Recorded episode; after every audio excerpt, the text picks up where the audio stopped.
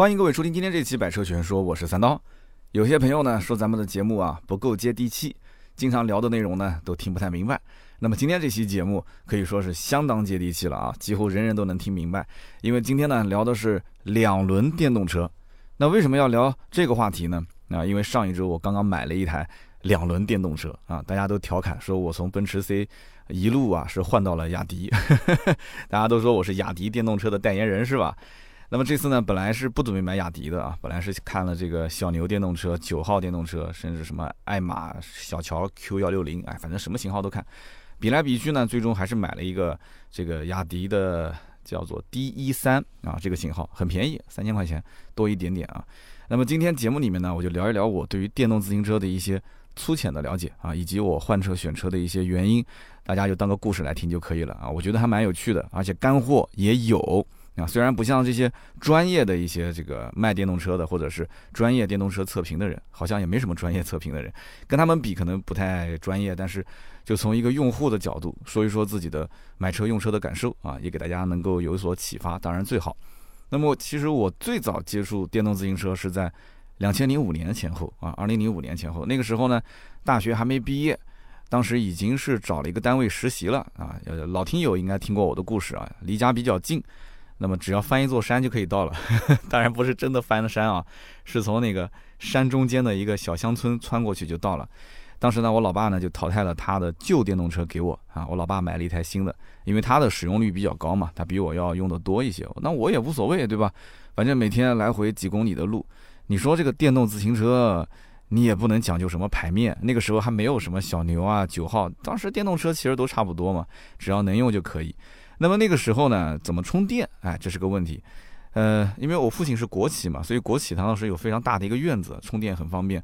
还有一个呢，就是我们小区里面这一栋楼啊，互相之间都认识，就一整栋楼都是以前一个村子里面拆迁过来的啊，都是生产大队啊拆迁过来的。大家这个邻居呢，都不是说认识个什么两年三年了，都是认识二三十年，甚至几代人就认识啊，就从我爷爷的爷爷那一代，他们互相之间就认识，非常非常熟悉。所以说呢，就这一栋楼里面呢，一楼、二楼的一些住户啊，就会啊甩一个接线板到外面。那么谁家如果要充电呢，你直接拿这个接线板充个电，啊打个招呼就可以了，这也没多少电费是吧？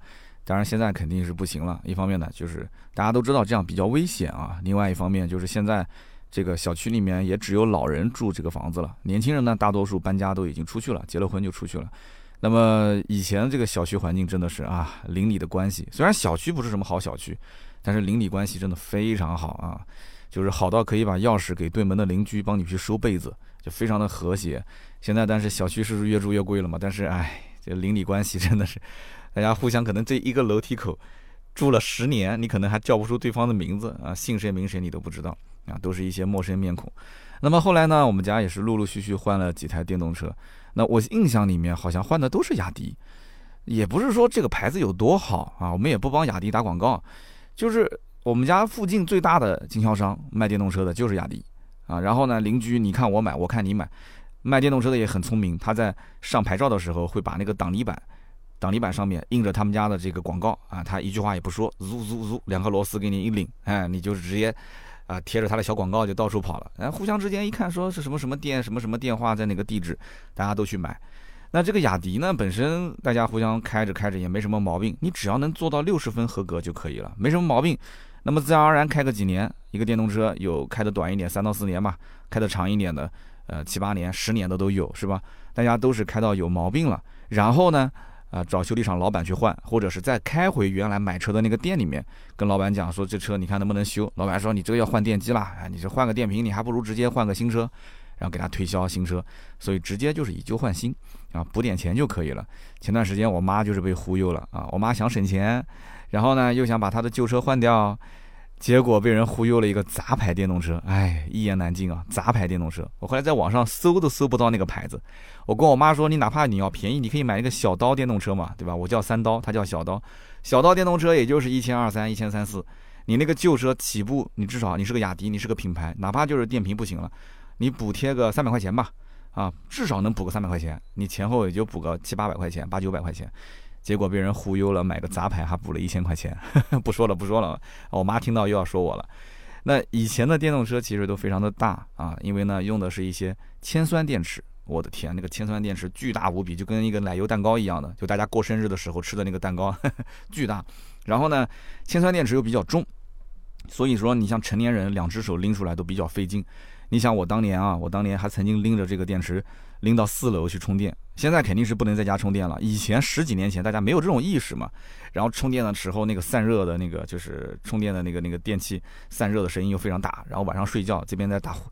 打呼噜啊，那边就听到那边呜呜呜呜在响，所以呢，以前的老的电动车就是这么过来的啊，真的是开起来也非常费劲，充电也非常的费劲。但是老电动车呢，虽然又大又重，但它电机非常大啊。就现在来看的话，因为现在是新国标，新国标是四百瓦电机，以前的电机我估计至少是六百瓦以上。我们以前其实根本就没有研究过这些东西，什么什么电池是四十八伏的还是六十伏的，是十二安时还是二十四安时，没有人去研究过。也就是后来，我印象中，也就是小牛啊、小牛电动车，还有包括那个叫九号电动车，这些什么新造车势力出来之后，才开始说什么我用的是博士的电机啊，我用的是幺八六五零的电池，也就只有年轻人会去研究研究这些东西，要老年人去买电动车根本不会在意这些。你像我问我妈，我说你知道你电机是多少吗？你别说问我妈，我问我媳妇儿，我说你知道我的电电池是多少吗？我们家那台老老车电机是多少吗？他都不知道，他说只要能开，反正只要我觉得速度还行，续航还可以，那就行了。没有人愿意研究这些东西。以前的老电动车真的是非常的快啊，就是快到什么程度，就是快到那个电门都不能拧到底。如果拧到底的话，那个风吹着眼睛都睁不开。你想想看，什么概念啊？那么说到这个电动车，我跟大家可以聊一个有趣的事情，就是我骑电动自行车发生的第一起车祸，还有人记得吗？我以前我印象中一四年前后应该节目里说过的。第一起车祸是跟刀嫂有关，不是说带着刀嫂然后就摔了一跤。那个时候呢，我跟刀嫂还没确定关系啊。有一天晚上，好还没确定关系。有一天我接到他发来的信息，那时候还没微信啊，发来一个信息。然后呢，这个信息的意思呢，大概就是他说今天晚上有空，哎，有有空嘛，我一点就透，我懂啊，对吧？我就赶紧给他去了个电话。就是你这个时候一定要记住啊，你不要省那个几毛钱。虽然我是金牛刀，就这个时候去电话是表示诚意，哎，赶紧去了个电话。我就想想约他出来吃个饭聊聊天，但是这个时候我是在骑着车的，你知道吗？其实停路边就可以了。我也不知道我脑子是哪根筋，我可能觉得我的车技是不错的啊。我是一只一只手骑车，一只手接电话。关键问题是我的后排还坐着一个人，我的后排还坐着个我同事。我当时非常开心啊！啊，刀嫂说有空，然后我就我就约几次没约出来嘛，我就电话里面就跟他，哎呀，就聊得特别那个啥，啊，今晚有空啊，哎呀，我来安排，我一会儿来接你，我开着车过来接你啊，我开着车，开着两轮车，然后呢，这个接着电话啊，开着车，结果右转，就是往常那条路，就基本上是没有人的那条路，除了我们那个荒郊野岭的下班过来。有有几个电动车，你不可能有人。结果哎，那一天巧了，我右转的时候正好有一辆电动的啊，不是电动的，有一辆正常的摩托车迎面而来。这个时候你想我的状态啊，就后面驮着人，旁边拿着手机，然后他跟我擦身而过，他避让我一下，他没倒，他直接过去了。结果我避让他的时候，因为我是单手嘛，哐啷一下，然后我跟后排的这哥们儿，我们两个人摔了一个狗狗啃泥啊，摔了一个狗啃泥。后来呢，就是十来年之后啊，我后座的这个哥们儿在重庆。啊，大家如果是有重庆的兄弟要买什么家居建材什么，你可以找我。他在重庆混的是风生水起啊，据说车子换了好几套了，车子换了好几辆了，房子换了好几套了啊，那老婆没换。啊 然后呢，每次见面都会调侃我说：“哎呀，说你他是应该是成都那边的人，但是在重庆做生意啊。”说等下你看那个三刀啊，他比我大很多啊，不能叫刀哥了。说三刀就调侃我说：“你还记得吗？十几年前，你看我们俩就是那次车祸。啊 说你看，要不是那次车祸，要不是我给你指点迷津。”哎，说你要用你的苦肉计去，对吧？那天吃饭的时候，因为我腿也破了嘛，对吧？要不是我指点你，你还不可能跟你老婆就成就这段姻缘，哎，特别有意思啊！现在想想都开心。这就是当时我的电动车第一次车祸。那么后来呢，家里面陆陆续续又换了几台电动自行车啊，主要呢就是我妈跟我媳妇儿用。然后呢，女性买车有一个同共同点，什么共同点呢？就是他们都希望这个车稍微小一点。你看小牛当时出的第一款车，我就当时在想，我说这车确实不错。但是太大了啊！我当时给我媳妇儿看，因为我媳妇儿换车的时候，我第一反应就是小牛嘛。然后我媳妇儿也去小牛专卖店看了，但都不满意，就觉得太大了。就是他们都希望车子小，然后呢，女同志呢，就是她推到那个就是下坡上坡的时候推得动，方便。哎，然后呢，停车呢也比较方便。就是如果你平时不骑电动车的话，你可能不知道，电动车其实到了晚高峰回家的时候停车非常难。就是你要见缝插针的往里挤啊。所以你要如果推一个大号的电动车，你就不好挤，小号电动车往哪一塞就可以了。那么我呢，也是因为长期啊，就是开我妈的和我的媳妇儿的电动车，受他们的影响，所以我也觉得是小电动车比较方便。那么买车的时候呢，我就基本上不去看大车了，而且大车也比较贵，是吧？那么最近几年家里的几台电动车呢，也都是锂离子电池的，所以呢，我觉得说锂电池比较轻便啊，比较好充电。那么有人也讲会说，这个锂电池不是不让在家充电吗？其实我们也不是在家充电啊，我们小区呢是比较老的那种小区，就是那种拆迁安置的小区，它没有公共的充电区，也就是去年刚刚才搭了几个车棚，也是因为南京这边出了几个大的事情嘛，就楼道起火。啊，出了一些大事，所以呢，才就是让这些就像我们这种就是老破小嘛，对吧？就给安排了这个 这个公共的充电区，每栋楼的下面啊，就是一两栋楼中间就会有一个。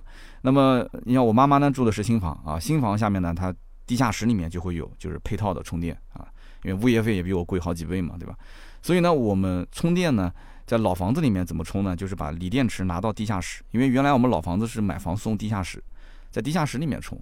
呃，这十几年，反正周围邻居都是这么充的，也没出过什么事故啊。老小区也没有电梯，所以就不存在什么推电动车进电梯的问题了啊。那么去年有了公共充电区呢，就方便很多。那么我这一次呢，想增购一台电动车是什么原因呢？其实我老婆有一辆，我平时跟我媳妇儿就共用就可以。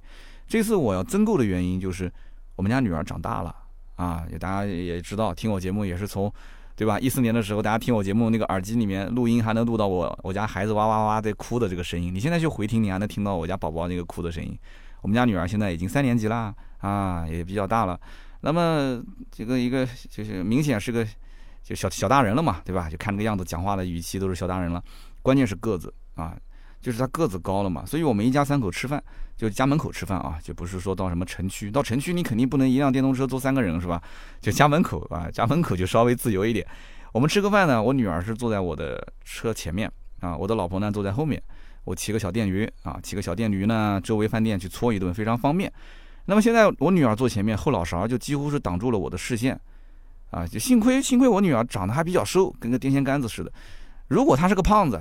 他同学都很胖啊，那些男生都很胖。他如果是个胖子，我估计两年前我就要增购电动车了，对吧？那我肯定是不提倡，就是前后都坐人嘛。就是按照法律法规，电动车是只能后排坐十二岁以下的儿童，对吧？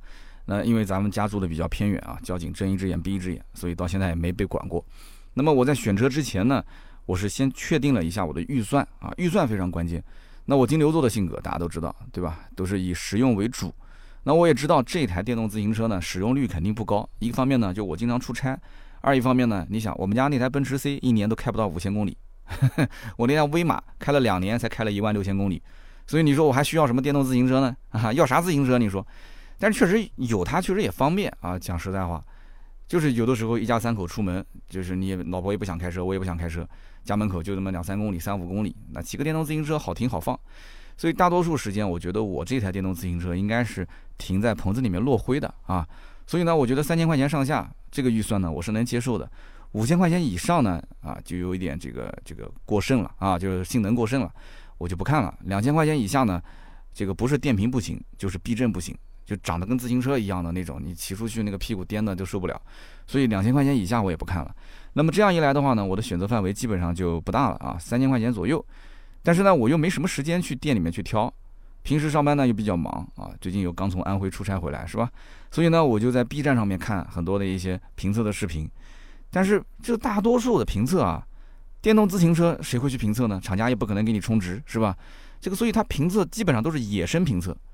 什么叫野生评测呢？就是一些电动车车行的老板啊，操着本地的方言。然后讲他的车怎么怎么好啊，我估计可能就是县城里面的一些老板，可能是给他周围的一些这个这个这个他的这些居民来看的。那么要么呢就是一些车主买回来之后呢，就讲讲自己的一些体验啊，有一定的参考价值。但是我觉得主观性还是比较强的啊，就他会觉得不好就使劲的喷，他觉得好就使劲的舔啊，就是主观性比较强。后来呢，我也搜到了一些 UP 主，都是那种做科技类的。他们也有一些测评，但是一看呢，这个车就是厂家安排给他的，都是一些发布会啊，然后旁边找个空的场地，然后我就觉得就是他们讲的也有一些偏向性，啊，比方说评测九号电动车的时候呢，啊，就说它的加速比小牛电动车要好，然后评测小牛电动车的时候呢，啊，就说这个小牛电动车的什么智能智能性啊，或者是怎么样比它好啊，什么电机啊、电池比它好啊，所以说这个测评我都看不下去，我觉得这个充值了，多多少少有些充值了啊。这个电动车应该是测完就送他了，虽然也不不是说充了多少钱，但多少也充了一些。然后刷着刷着刷着呢，哎，然后我就刷这个老熟人，就是这么汽车圈的三十八号，三十八号做了一个新账号啊，就是说什么三十八号不仅仅会评车，然后这哥们呢买了十几辆电动自行车，自己买的，然后做了个横评啊，然后我津津有味的还给他就看完了。看完之后呢，哎，还真的有些收获。就是说，这三十八号的评车方面啊，这说实话，这我持一定的保留意见啊。他测这个电动自行车，哎，确实有点意思，真的有点意思。你看他玩这个电动自行车，呃，刹车，然后把电瓶开到没电啊，测加速、测续航、测避震，然后聊它的科技感、舒适感。就他从一个车主角度去聊啊，确实很有意思啊，也很健全。就是整个的测评，就是按照汽车那一套放到电动自行车里面，这降维打击嘛，就非常全。但是呢，我觉得。有个什么问题呢？就是从一个普通消费者的角度来讲，就是买任何一款电动车都是根据自己的实际情况出发。因为据说他拍了大概有四期吧，因为我只看了前前三期、前两期还是前三期，就他评的都是一些四千块钱上下的电动车，最便宜的也要三千大几。就从我角度来讲，我当然是希望再便宜一点了，对吧？而且他那些电动车续航都是八十一百，我觉得没有必要，我没有必要买这些八十一百的，所以仅仅做一个参考。那么我觉得买电动车首先就是价格决定一切啊，就是两千块钱预算的客户，一千多块钱预算，你让他买个四千块钱的不可能啊，他当然知道四千块钱的好啊，可是超预算超太多了。那么买四千块钱上下电动车呢，就像我这种，我也会根据自己的使用习惯，我也不会去看那些五六千、六七千的，我先确定好我要大车还是小车。如果是小车，一般小车都不会太贵的，对不对？你像我看三十八那个测的很多都是大车。所以说，我再确定一下我的续航里程，然后对于颜值方面，我也会有一些自己的要求。年轻人买车嘛，甚至可以说是颜值决定一切，续航都不是重点。所以我看了半天这些什么网络的评测啊，这些我觉得无所谓啊，对不对？你只要质量好。其实我想来想去，我觉得就质量好，质量好就行了，不要老是烦我。你不就是一个电动车嘛，一个自行车而已嘛，对吧？你自行车你要求那么多干嘛？所以现在很多的一些新造车势力啊，我觉得有点跑偏了。什么无钥匙解锁啊，什么 GPS 定位啊，这花里胡哨的一些功能，意义根本就不大。特别是那个什么 GPS 定位，每一年还要交服务费。其实你买什么车你都可以装 GPS 定位，又不是很贵，对吧？小几百块钱，一两百、两三百都有。但是呢，那些 GPS 你要用，你都要交服务费，对不对？那么理论上讲说，你说有个 GPS 呢，你车被偷了，你可以找回来。但是你想想看，大多数的人电动车，他又不是天天骑长途，他就两点一线啊，地铁站到家，家里面到地铁站。公司到家，家里面到公司，那不是停在公司，就是停在家里面停车场。像我这种根本就不用管，我怎么可能会丢车呢？对吧？这么这么多年的经验，十几年了都没丢过，难道现在这个环境又那么好，对吧？治安那么好，你说怎么可能丢呢？所以我觉得 GPS 意义不大。然后呢，无钥匙解锁这个呢也不稀奇。那我买的这台车也就是三千块钱，三千三多一点啊。我提车当天我才知道，这个车子竟然它也有无钥匙解锁，但它是怎么解呢？你像小牛啊，包括像什么九号都是用个卡片。直接碰一下子，它这个呢稍微复杂一点，遥控器上按一下，按两下，遥控器按两下，然后滴嘟，电动车就可以开了，直接就是 P 档的状态就可以开了。你钥匙不用往里插，不用插钥匙。那么离开的时候，你只要再按一下锁车键，就是你的钥匙还是要掏出来。它不像那个汽车，你说无钥匙进入、无钥匙启动，那你不用掏钥匙，这个不行，你要掏钥匙。但是你说你开一个自行车，你骑个自行车，你都不能用开。对吧？它也没车门，它要什么无钥匙进入啊？它这个无钥匙解锁，它就是无钥匙解锁，对不对？它确实是无钥匙嘛，没有插上去嘛。那么现在呢，又是新国标，那么新国标呢，这个电机最大只能是四百瓦啊，只能是四百瓦，所以你电机也不用去比了，什么博士不博士啊，都能用。你难道博士你还能开个一辈子吗？电动车也不可能开一辈子啊，是吧？你开个四五年、五六年有新款了，该换还是换。所以这个电机不用比，全国统一。那么剩下来呢，就是比电池。电池是一台电动车成本最高的一个地方。那么市面上普遍就有两种，一个呢是铅酸，一个呢是锂电池。然后现在大家看到很多噱头，对吧？说什么石墨烯电池，有石墨烯的铅酸，石墨烯的锂电，其实也就是正负极稍微加了一丢丢啊，具体加多少他也不会跟你说。然后呢，咱们电动汽车其实都没弄明白石墨烯是个啥，电动车都没搞清楚。你说你一个电动自行车，你还弄个石墨烯，怎么可能呢？那石墨烯那么贵，是吧？所以宣传呢都是说石墨烯电池更耐用、更持久，但是呢，那个老板我比较熟啊，老板呢跟你一聊，哎，笑而不语，对吧？哎呀，能用就行了，你别折腾这些什么石墨烯了，对吧？成年人给个眼神都懂。那么电瓶这个价格呢，给大家一个参考啊。我为什么能给你参考呢？因为非常巧，今天九月八号星期三，今天上午我媳妇儿跟我讲，她电动车不行了。我当时心想，你是不是看了我买个新电动车，你也想换？她说，我跟你讲，真的，我电动车电瓶不行了。然后下车一看，果然他的电动车开了一半就没电啊，自动断电。然后老板一检查啊，说这个电瓶坏了啊，用那个测试一测啊，说电瓶坏，电瓶坏了就得换啊。这个东西你一天都等不了，对不对？你每天都要用的，所以呢就在修理厂就拿了一个锂电池啊，拿了一块电瓶，四十八伏十二安。当时老板讲天能电池有现货啊，现货多少钱呢？五百八。那我当时想，那我的那个电池仓啊。他们管那个电池仓，就是玩电动车的讲叫马桶，就是你家马桶有多大，就是指你的电电池仓有多大。就是很多电动车的电池仓，并不是说跟它的电池规格是完全统一的，就不是说是一丝一毫都不能去扩大的。你像我们家那个就可以再放大一些，包括我现在那个电动车，其实也可以在四十八伏二十四安的基础上再放一个更大一点的电池，这样的话续航就更多一些啊。这个也是它的改装空间啊。那么我们家那个老的电动车呢？这一次趁这个换电瓶的时候，我就问老板，我说：“哎，呃，我原来是四十八伏十二安的啊，十二安时啊，我们就叫十二安吧，顺口。四十八伏十二安的多少钱？天能电池五百八，有现货。那么我说，那能不能再换个大一点的？老板看了一下我的车，他说，换大一点呢，就四十八伏十六安的。我说二十四有没有？他说没有二十四的，那就十六安。十六安的呢，就是八百五。就是理论上讲，如果说十二安。跟十六安时两个算在一起，差四安时能贵了将近三百块钱，可能是不值。但你要知道，这三百块钱换来的是什么？三百块钱换来的就是你理论上来讲，你能多跑十公里。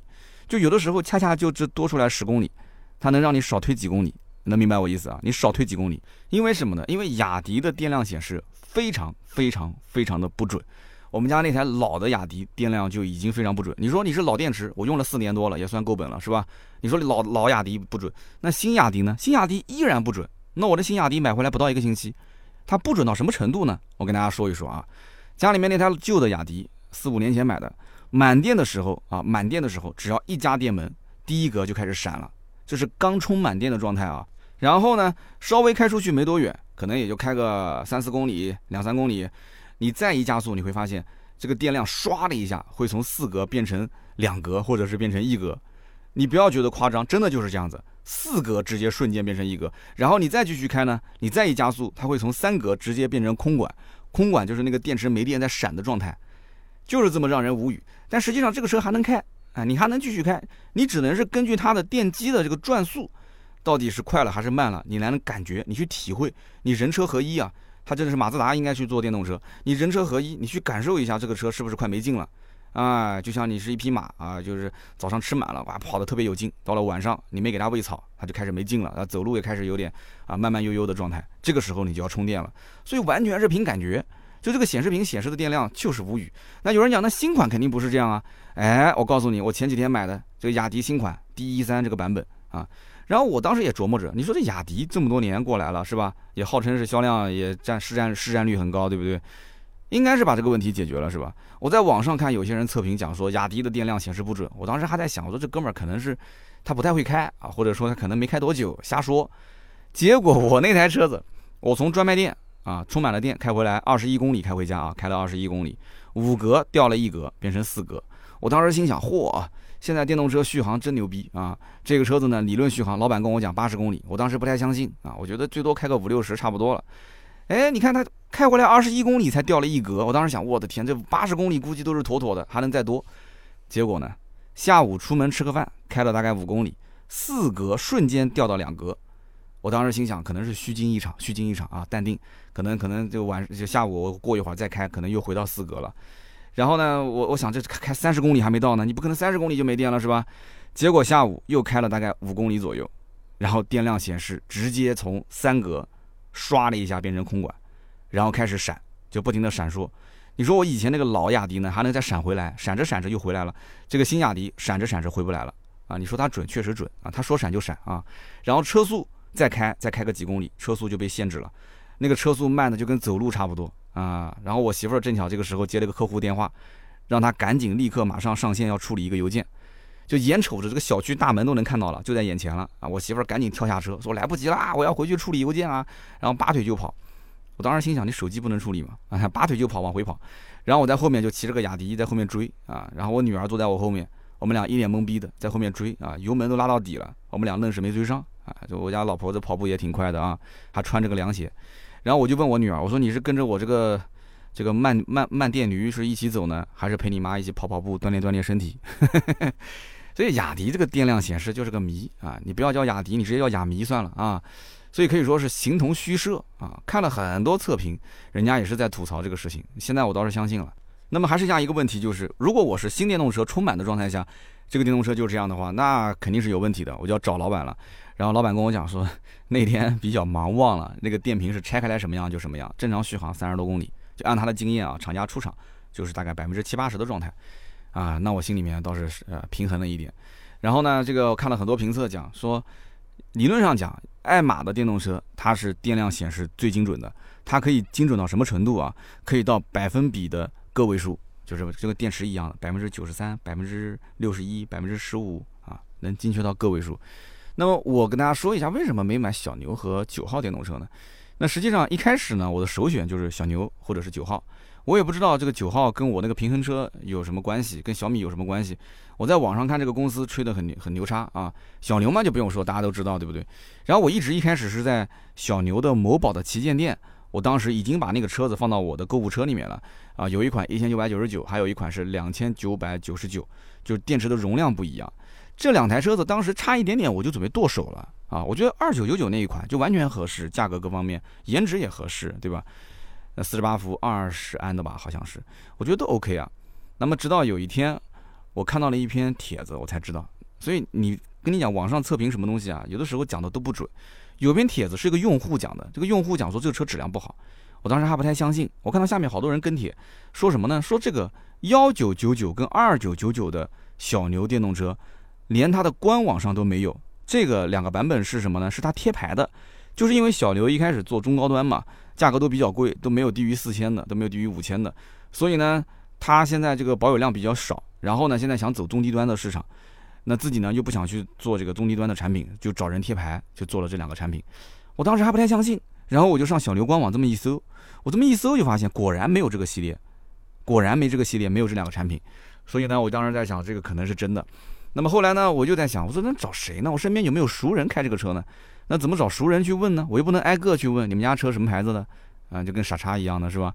后来我就在朋友圈里面搜，哎，结果朋友圈我搜小牛，我一搜我就搜到了，因为朋友圈嘛都是熟人，对吧？所以呢，我就直接问他，我说你这个朋友圈发的那个小牛电动车用的怎么样？他说我的妈呀，那都是几几年几月份发的了啊哈，你怎么刷我那么久的朋友圈？啊，他说那个小牛已经卖掉了。我说啊，这为什么要卖掉呢？他就跟我吐槽啊，说他的小牛的使用感受。说什么配件也比较贵啊，质量也不咋地，然后售后服务也不好，GPS 续费也贵，什么都要钱，拿客户当成凯子来宰。我当时心想，这小牛不是一直口碑都不错吗？怎么到他嘴里面就变得不好了呢？他说那个谁你也认识，就是一个在 4S 店做销售总监的。他说你去问他，因为我们俩都认识他嘛。他说他也是小牛，也卖了，而且最近就是前后脚，我们两个人一人买了一辆电动车。所以我就给那个哥们儿，就是销售总监，也发了一个私信。我说听讲你那个小牛也卖了，哎，他说你咋知道的？我就说是那个哥们儿说的，然后呢，他说对，他的车子呢几个月前也卖了啊，卖了，他当年是七千多买的，但是卖的也不亏，卖了五千多块钱。但这里面有一个细节啊，因为新国标以前的这种就是就是这个大电机的，包括像小牛以前那种旗舰版，就是已经买不到了，而且是疯狂的涨价，所以他是在涨价的这个高峰期的时候直接给卖了。那就有人愿意收啊，那是绝版啊，对不对？你玩这个电动车应该都知道，就这个价格卖的已经是非常非常高了。你想开了几年了还能卖这么高的钱？然后他也是吐槽说这个车质量不行，然后售后服务也不怎么样。但是他换车呢，还有一个原因是什么？就是他媳妇儿不愿意开大车，就那个电动车太大太重了嘛，跟我们家媳妇儿是一模一样的啊，也是不愿意开大车。所以说他卖了之后换个小车，媳妇儿跟他都能开。关键是三个人我们都认识嘛，我们就问说，哎，那你们俩换的什么车？结果两个人把照片发给我一看，我就乐了。两个人照片发的一模一样，在我们的文稿里面都可以看到啊，一模一样，都是这个雅迪的 D 一三。那我当时心想，那他们俩车都停在一起的，一看就是晚上拍的，肯定是一起出门去撸串的时候拍的嘛，都是 D 一三。我问价格，三千三百多块钱，四十八伏二十四安的电池，四百瓦的电机。然后呢，那个总监比他要买大概早四五个月的样子啊。他买了早，所以呢，他早的那个版本呢是前轮碟刹，但是没有后备箱，它是两个座椅的那个坐垫啊，是属于短坐垫。但是后面这个哥们儿买的呢稍微晚一点，是长坐垫啊，然后长坐垫带后备箱的，但是前轮就是鼓刹。我现在买的就是鼓刹，跟他这个版本一样。那么其实电动车本来就跑不快啊，我觉得这个碟刹、鼓刹无所谓啊，鼓刹肯定也够了，不在意这些细节。那我一看这两个哥们儿买的都是雅迪 D 一三，啊，这车大小也合适，两个人都说那开的也没什么问题啊。只不过第二个人买的就是太太新了，也没几个月，但是前一个人开的已经是小半年的时间了嘛，那都说没什么问题啊，而且都说这开起来也挺好的，也没觉得跟小牛有什么差别。最主要就是价格合适啊，三千三百块钱，四十八伏二十四安的电池，就这个电池是最关键的。电机不用看，都一样，都是四百瓦。然后两个车主呢，当成小白鼠也当那么久了，我觉得说都是熟人，他们讲的话我相信啊，就质量也比较过得去。那年轻人呢，这两个都是以前玩小牛的，对吧？小牛你想他都是研究过的，那研究来研究去，觉得这个车性价比好，那我还想什么呢？我也没时间去看，我就无脑就跟着买呗，对吧？所以呢，一个哥们儿带路啊，就是前面那个哥们儿带路，找个周末我直接去就提了一台。这个买电动车呢也是非常的简单，付钱开发票。然后拿着身份证录入系统，手机上就可以录。录入系统之后，老板给你上个牌就结束了。上牌也很简单，两颗螺丝钉这么一拧，对吧？那么这里面有个小干货，提醒在座的各位：如果说啊，大家最近要买电动自行车，哎，你可以就是稍微听一听。就是按道理讲，每个城市啊，呃，这种比较大一点的电动车的车行，它都是一个上牌点。但实际上，它不仅仅是电动车的车行，其实很多这些修电动车的小小店铺，老板也会告诉你，他们家可以上牌。就是电动车上牌其实很简单，而且老板会告诉你说，这个电动车上牌啊，它的这个牌照号码是连续的，就你什么时候录入，就给你连着的什么牌。其实根本就不是这样的，老板都是一次性拿一批牌照，然后呢，他就会把好的牌照，那些靓号、豹子号，偷偷的收到自己的抽屉里面。哎，都是这么玩的。所以说呢，你要是给我买个一千多块钱的电动车，老板一般都不会跟你讲。你要买个五六千、七八千甚至上万的这种旗舰版的电动车，老板就会问：你都买这么好的车了，你不搞个靓号吗？哎，我这边有个靓号。那我当时呢买车的时候呢，因为我之前一直是卖汽车的，所以我当时就就是习惯性的，因为这车我觉得也挺时尚的，挺好看的，对吧？而且其实真正意义上我的第一台电动自行车，之前都是帮老婆买，帮我媳妇儿买，以前开的还是我爸的旧的，对吧？这是我真正意义上买的第一台电动自行车。我当时就问他，我说你能不能这个牌照给我选个好一点的？老板一看说哟，哎这哥们儿，你看就是还还要靓号。他说来来来来来，我给你看看这个靓号，你觉得好不好？他就给我看了一个号啊，这个号呢是 A B A B A B，因为南京的号是苏 A A，然后六连号嘛，A B A B A B，哇，而且这个 A B A B 中间还带八的，我的天呐，我当时心里面想这号可以呀，这怎么收费啊，对吧？那么具体的细节我们就不多说了啊，这也不是什么常规操作。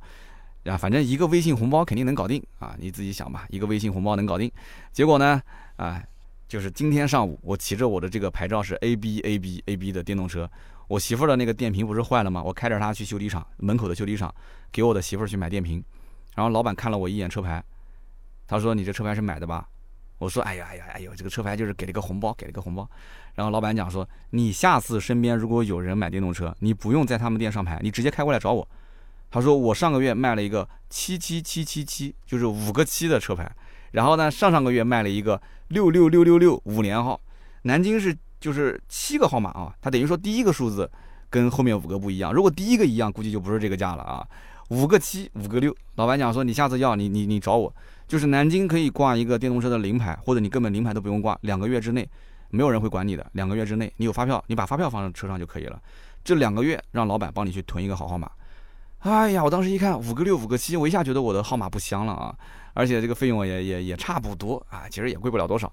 那有人说这电动车车牌有什么好折腾的，对吧？随便上一个不就行了吗？你这简直是就不像金牛刀。各位有所不知啊，新国标之后，电动车的牌照变大了。以前的电动车是那个白色的，一点点小，是吧？呃，每个城市可能不太一样。现在电动车都是大的。我这次去这个芜湖，我到了安徽，那芜湖那边电动车车牌也是非常大。对吧？然后邻国那边也都是这样，然后南京这边的电动车车牌是绿底白字，就特别的显眼，装在那个车后边，所以挂在车子后面，你的车子就是个新车啊，挺时尚的。那能配个好牌照，对吧？花个一个红包的钱啊，满足一下小小的虚荣心。你请人吃个饭也不止这么多钱，是吧？所以有了车之后呢，哎，就开始折腾一些配件。我当时第一个想到的就是买一个手机支架，那装上去呢。其实确实很好用就是了，手机放上去贼稳啊，就卡的非常紧，四个支架就是上面下面四个角非常稳。然后装上去之后我就有点后悔，为什么呢？第一个就是看上去特别像一个送外卖的，我平时出门穿的也比较随意啊，就插一个外卖箱了啊，非常像送外卖的。那么第二个就是我在前面会放一个就是遮雨的一个雨的那个挡挡挡雨布，然后那个支架伸在那个地方就 就有点挡啊，有点小后悔啊，但是也很方便。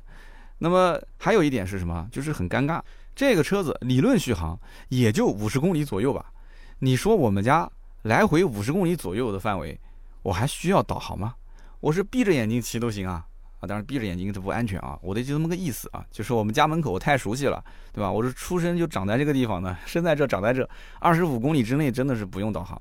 所以我之前看过一些这个续航一百公里的电动车，我当时还在想，你说这电动车一百公里的续航，电动自行车，你说拿这个电动自行车自驾游吗？我戴着个头盔，我骑行二十公里，我就头昏眼花，我这两个耳朵啊，就一路被那个风噪啊，呼呼呼的风噪啊，我这吵得我这真的脑袋瓜子都嗡嗡作响。然后你说超长续航的电动自行车，我买回来我意义大吗？我每天上下班就五公里，意义就不大。这应该是短距离代步使用的一个工具，而不是说要追求长续航。一百公里的这种路程，我百分之百是开电动汽车，我绝对是不会开电动自行车的。然后呢，我还买了一个屏幕膜，因为现在的电动自行车呢，这个屏幕做的也是越来越大，而且非常的酷炫啊。就有些人可能也是有意无意的，他那个车的龙头比你要高一点，他往那边车棚一挤一划，对吧？都是金属的，给你那个屏幕一划，那确实是要贴个膜。结果膜买回来我也后悔了。有人说，就是膜有几块钱的东西，你后什么悔？因为我买回来才发现，我买的膜还没有原车贴的那个膜厚，所以你说尴尬不尴尬？我刚把那个袋子给拆了，我一摸那个膜，我要把它撕下来嘛，我发现撕不下来，而且很厚。我再摸摸我手上那个刚买的膜，还没它厚。所以原车膜可能能用好久，所以呢，我就又把拆开来的袋子又给装回去了，就留着以后用吧。那我最后买的一样东西，就刚刚说的那个防雨布。防雨布是什么呢？就是套在两个后视镜的上面，然后只用来遮挡车头这个部分。你要用雨披去挡的话，太大了，就是很折腾嘛。你包括你像车衣，车衣就很折腾，就是我讲汽车的那个车衣啊。但是哎，你只要把它套在两个后视镜上面，你把车头这个部分这么一挡，你不管下多大的雨。对吧？车的坐垫啊，包括尾部淋雨都没关系，主要的电器都是在车头，出问题基本上都是车头的这些电器啊会出问题，所以呢，这个都很有用啊，非常的实用啊。虽然说大部分其实车子也是停在车棚里面，或者是地下停车场，但是人的惰性是无敌的，有的时候总是想少走两步路啊，停在楼下，对吧？哎，这个老房子嘛，大家都能理解啊。那么遇到下雨的时候呢，我就赶紧从后备箱可以拿出来，然后往那个车头一套。我觉得这个呢是非常必须的，也很便宜吧，二十块钱，二三十块钱。那么买车的时候呢，送了个头盔，送了防盗锁，锁根本就没什么用，车子都可以自带防盗。然后雨披，这都是不值钱的东西。但是因为我额外花钱买了一个好牌照，哎，老板一开心，他送了我一份保险，就是这个车整车丢失的话，他可以赔付我一辆新的啊，就是他的一个保险。那么在网上呢，我看到还有什么脚踏可以买啊？新国标呢是要求有两个脚蹬子，但是我说的那个脚踏跟脚蹬子不一样，脚踏就是放在那个踏板车的前面的两侧，它是预留的两个孔是可以给你装脚踏，不是那个脚蹬子。脚蹬子是没电的时候国标车必须要有嘛。那么这个脚踏呢，呃是干嘛用的呢？就是在某一个特定的情况下，对于一部分人群来讲是特别有用。就比方说在我们南京的珠江路，对吧？啊，北有这个中关村，南有珠江路，都是卖电子设备的。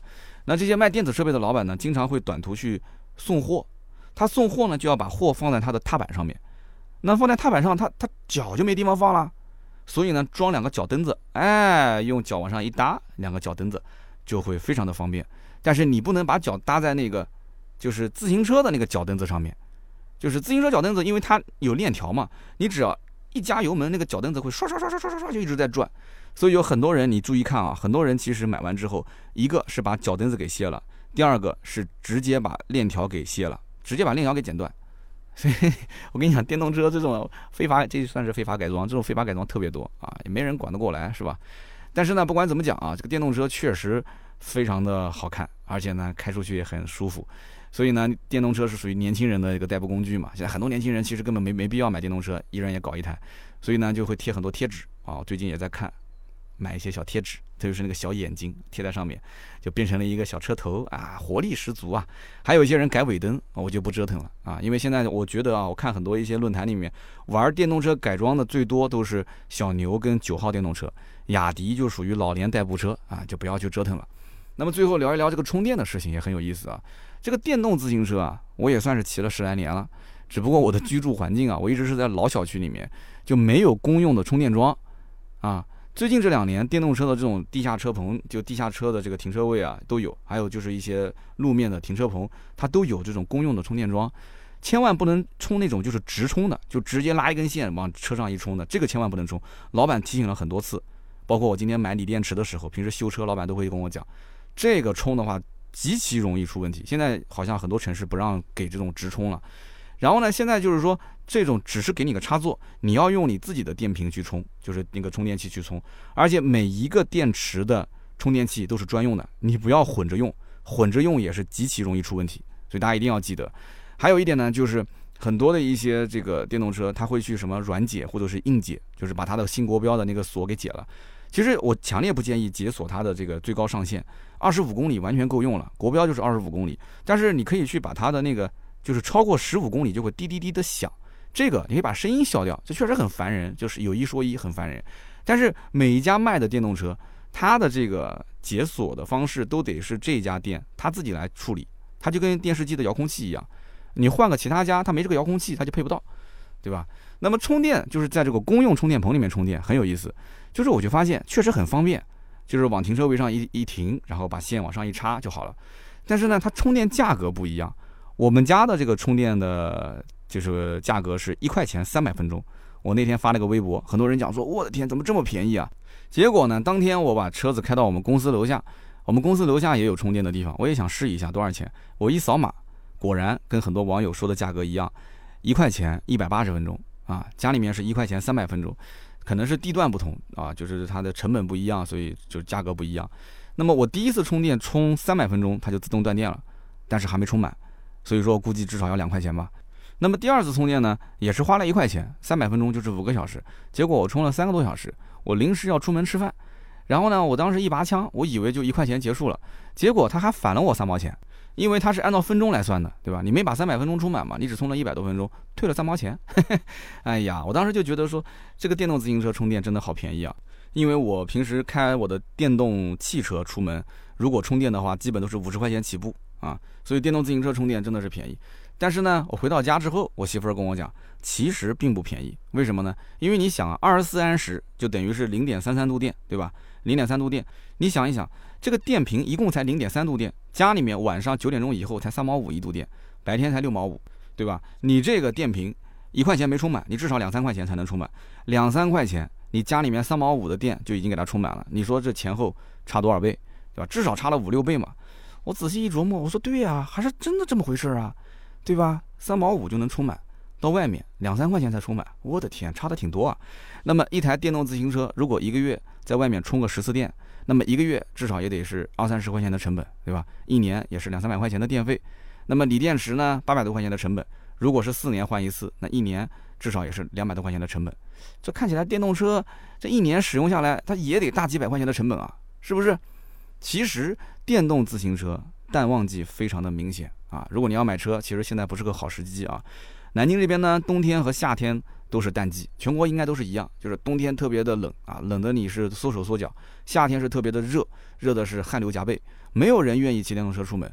现在呢是秋风送爽的时节，哎呀，这个电动车骑出去，别说都爽啊，兜着个风，哎呀，太爽，真的是。所以是电动车销售的旺季。上两个周末，我跟我媳妇两个人啊，一人骑一辆车，然后五六公里之外去商场里面吃饭，一路吹着个风。以前我们都是开车去的嘛，你别提多开心了，就是那种。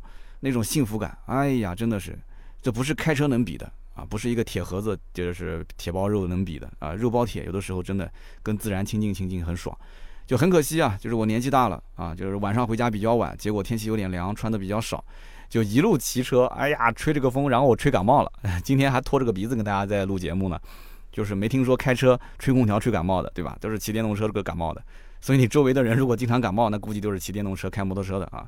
但是开摩托车如果是全亏倒还好啊，像我这种骑电动车是半亏，哎，这年纪大了啊，那今天呢，我在买电池的时候呢，正好又遇上这个天能，叫是叫天能电池吧？天能电池，然后送货车，送货车下来两个人，一见到老板，第一句话说：“老板，今天开始啊，价格上调了。”老板说：“这不前几天刚刚调过价格吗？怎么又上调了？”然后那个那个送货的人讲说：“哎呀，这不电动车旺季嘛，卖的太好了。”好了，那么以上呢就是今天这期节目所有的内容啊，感谢大家的收听和陪伴。能把电动自行车听完的都是铁粉啊。那么如今呢，我的出行工具现在有四种了，对吧？长途呢可以用奔驰 C 燃油车，中短途呢可以用威马的电动汽车，十公里以下的路程呢可以用雅迪的电动自行车。那么最后一公里，如果实在不想走路，甚至你想坐电梯，你都要去，对吧？都要都要都要都要用，那用什么呢？小米平衡车，我都是放在我的威马的后备箱里面。有的时候现在疫情期间，地下停车场。它的很多的这个电梯全部都给关了嘛，所以你只能是从它的这个下车的位置再走上去，那怎么办呢？哎，用最后一公里 平衡车。当然了，我还是鼓励大家多走路啊，多多的锻炼锻炼身体。现在大家的运动量实在是太小啊，我每天看我的那个智能手表显示，如果是不到六千步，那我晚上肯定是要在家里面再运动运动，对吧？至少要运动到六千步以上。就我虽然说这个目标定的可能稍微低一点啊，跟那些健身达人不能比，但你要知道，作为一个中年人。每天能坚持到六千步以上，啊，每天都坚持的话，这也是个胜利啊，对吧？身材管理嘛，你说是不是？但是大家是戒糖是最好的啊，少摄入一些糖分啊。那么大家呢，也可以在评论区去聊一聊自己和电动自行车的一些故事啊。我们也会在每期节目的留言区抽取三位，赠送价值一百六十八元的芥末绿燃油添加剂一瓶。下面呢是关于上期节目的留言互动环节。那么我们最近一期呢是一个人保的特约节目。那么这期节目呢，因为今天录制呢刚刚才上线一天，所以呢我们再跑一跑，大家多多留言，我们看看有哪些精彩的留言。那一期的人保的节目呢是抽十位啊，赠送我们的原创的 T 恤啊，百车全说定制 T 恤，大家多多参与，中奖率还是比较高的。那么我们先抽上一期的二零二一年第七十五期的节目，聊的是捷豹的 x F 二啊，前段时间拍了视频。那么有一位叫魔人秋秋，是叫秋秋嘛？魔人秋秋一二三，他说：“三刀啊，我是一八年四月份入手的叉 F 二二五零 PS 豪华啊，这是高功率版。他说那个时候的裸车三十六没有送保养，然后呢加上镀膜啊，包括买全险这些，一共落地四十五。我的天，四十五啊！现在三十出头一点点啊，老款的车型，所以他估计买贵了将近五六万块钱。但是也不能这么说，他是一八年啊，就是这个老款是今年去年这两年的行情。”然后他讲，当年他是冲着什么车去的？是看 C 两百的酷配，啊，哇，非常骚气的一个车。他说当时进口关税没有调的时候，三十八万八没有优惠啊，4S 店当时不但没优惠，还要加价将近五万块钱。所以呢，我不愿意被宰啊，真的是太贵了。我等了半年，还是要加价，我就直接放弃了。后来呢，我又去看 A 五，然后看着看着呢，又发现旁边的 A 六三点零 T 机械增压，哎，当时觉得说这车不错。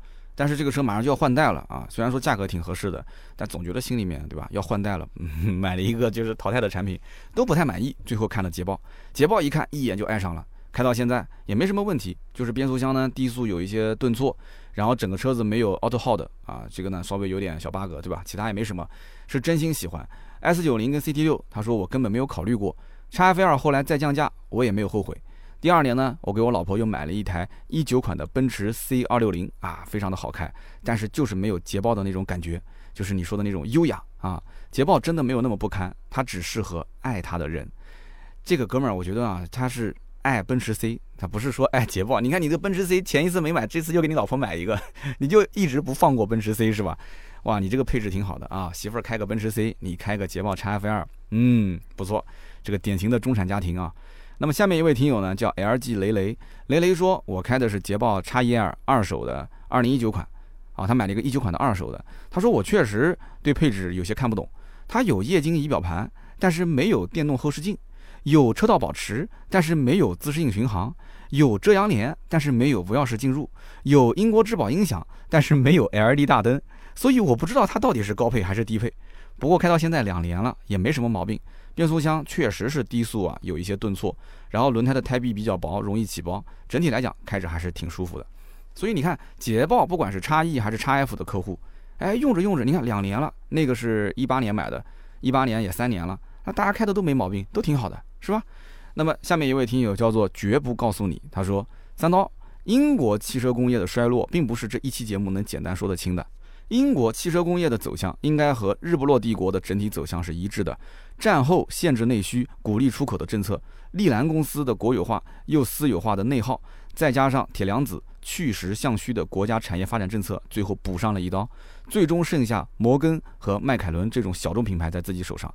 那么当然了，英国的汽车配件工业还是一息尚存，赛车运动、汽车设计和汽车媒体仍然是引领全球，这是英国汽车行业仅存的火种了。那么未来呢？脱欧也许是为英国汽车配件工业补上的最后一刀，我们拭目以待吧。那么建议三刀有机会再开一期专题去聊一聊英国汽车工业的沉沦。那么也许大家甚至能通过这一期节目明白英国这一百年究竟干了些啥。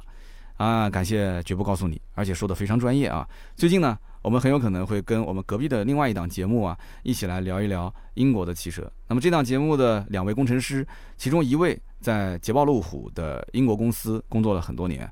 那么另外一位呢，也是一直在欧洲的汽车的厂家做 ESP 的标定工程师。那么有机会呢，我们可以通过连线啊，一起来聊一聊，因为我们跟英国之间有七个小时的时差嘛，最近也是在沟通这个事情。那么后期呢，我们有机会就一起连线，给大家奉上这一期节目，大家多多的关注。那么今天这期节目呢，就到这里，感谢大家的收听和陪伴，也欢迎把这期节目转发出去，让更多的人可以听得见啊，知道我们这档节目，知道三刀的存在，哈哈。可能大家也很关心这个话题，是吧？买电动自行车，真的你身边任何人都可以听电动自行车选购指南。那么今天这期节目就到这里啊，更多的原创内容你可以关注“百车全说”的公众号。那么想加入我们的社群，也可以通过这个公众号来找到我们。那么我们下期节目接着聊，拜拜。